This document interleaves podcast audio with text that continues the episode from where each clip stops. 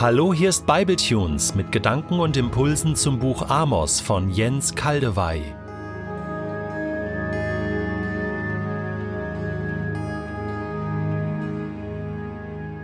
Wir setzen den Bibletunes über Amos 9, Verse 11 bis 15 fort. An jenem Tag werde ich das Reich von König David wieder aufbauen. Das geschieht in mehreren Stufen. Im letzten Bible Tunes habe ich die ersten drei Stufen erklärt. Stufe 1. Jesus, der neue David, erscheint als einfacher Mensch und wirkt mit verborgener königlicher Macht ganz besonderer Art in Israel. Stufe 2. Jesus, der neue David, steht nach seiner Kreuzigung von den Toten auf, wird erhöht zu Rechten Gottes und regiert von dort die ganze Welt. Sein Reich vergrößert sich beständig an Einfluss und Zahl durch Menschen, die sich ihm durch den Heiligen Geist anschließen. Stufe 3. Die Wiederherstellung des Volkes Israel als nationale Größe.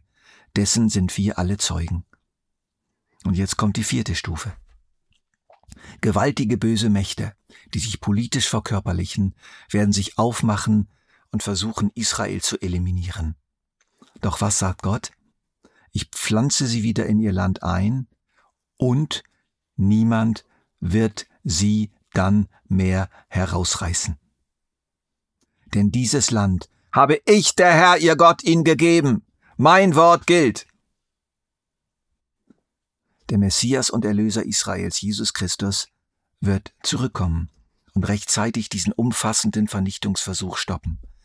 Die beteiligten Völker und ihr oberster Anführer, der oft der Antichrist genannt wird, wird gerichtet.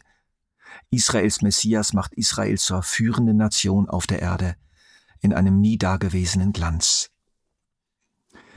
Ich persönlich gehöre zu den Bibelauslegern, die an das etwas umstrittene sogenannte tausendjährige Reich glauben. Israel wird hier auf der alten Erde über die Nationen regieren, während die Macht der Finsternis dass es der Teufel völlig gebunden sein wird und seine Macht nicht mehr entfalten kann. Das ist die Stufe 4a. Es gibt aber noch eine Stufe 4b und das ist gleichzeitig die Stufe 5 bis unendlich. Es wird einen neuen Himmel und eine neue Erde geben, ohne Schmerz, ohne Tod, unvergänglich, unbefleckt und unverwelklich, wie der Apostel Petrus es einmal formuliert. Israels Heimat ist dann das neue Jerusalem. Ja, noch mehr, Israel ist dann das neue Jerusalem.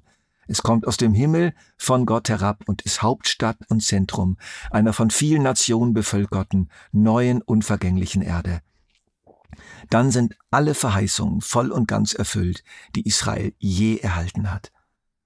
Ob man nun die vierte Stufe zweiteilt und noch ein tausendjähriges Reich auf der alten Erde dazwischen schiebt oder nicht, es bleibt dabei.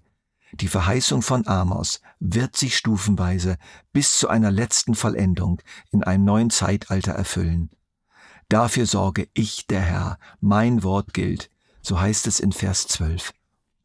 Im Hebräischen ist das herrlich knapp und knackig formuliert. Ausspruch Jahwes, tuend dies. Ausspruch Jahwes, tuend dies. Ein Partizip, tuend.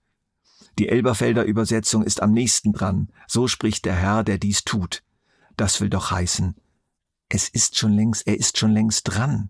Er wird das nicht eines Tages erst tun, sondern er hat schon damals damit angefangen und treibt es weiter bis heute und ist ständig dran und lässt nicht locker, bis es vollendet ist.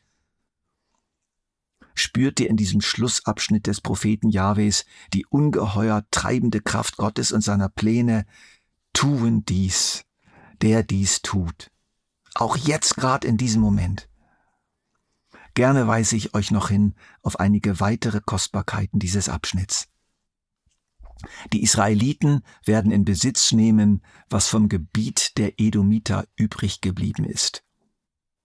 In Kapitel 1 hörten wir mehrfach von diesem Edom und wir müssen diesen Vers vom Anfang des Amos-Buches her verstehen.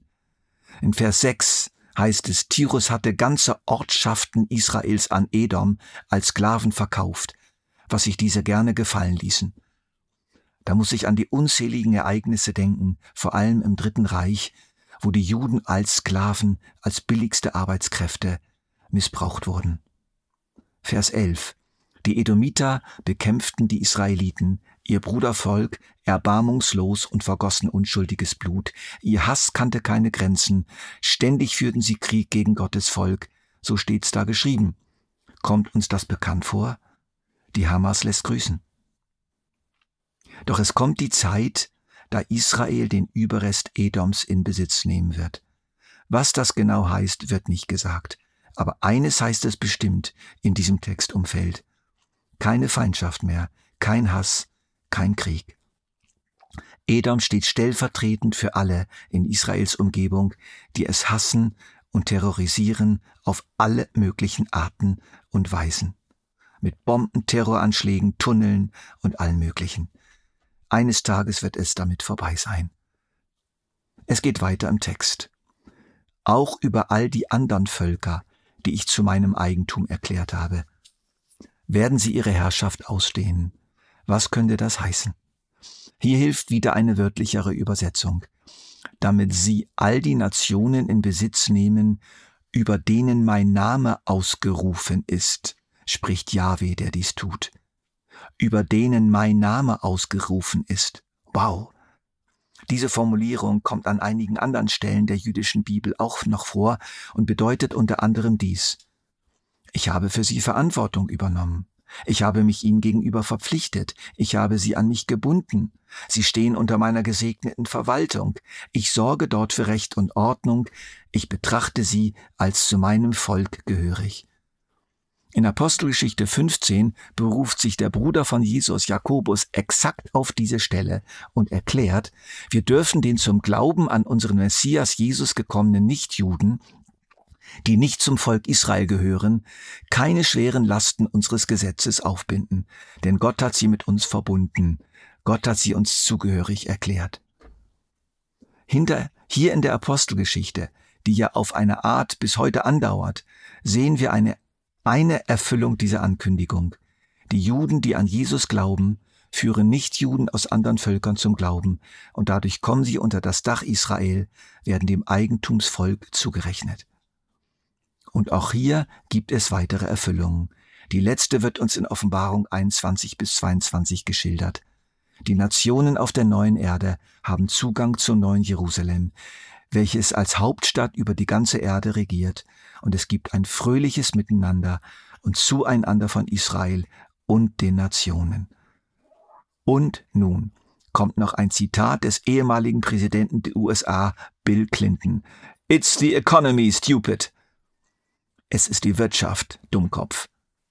Was wollte er damit sagen? Die Wirtschaft ist entscheidend. Politik ist langfristig nur erfolgreich, wenn die Wirtschaft erfolgreich ist. Es muss den Leuten gut gehen, das ist doch klar. Und tatsächlich, Amos gibt doch noch einen wirtschaftlichen Ausblick für das Volk Gottes. Obwohl wir natürlich nicht mehr in einer vorwiegend von der Landwirtschaft geprägten Wirtschaft leben, ist jedem klar, was diese Verse besagen. Es kommt die Zeit, da wird es eine sehr reiche Ernte geben. Dann mähen die Arbeiter noch das Getreide ab, wenn der Bauer schon kommt, um den Acker wieder zu pflügen.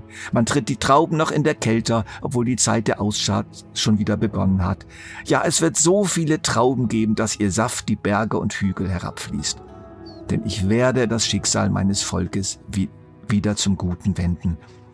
Die Israeliten bauen die verwüsteten Städte wieder auf und werden auch darin wohnen. Sie pflanzen Weinberge an und werden den Wein davon trinken. Sie legen Gärten an und werden deren Früchte genießen. Was für ein Gott!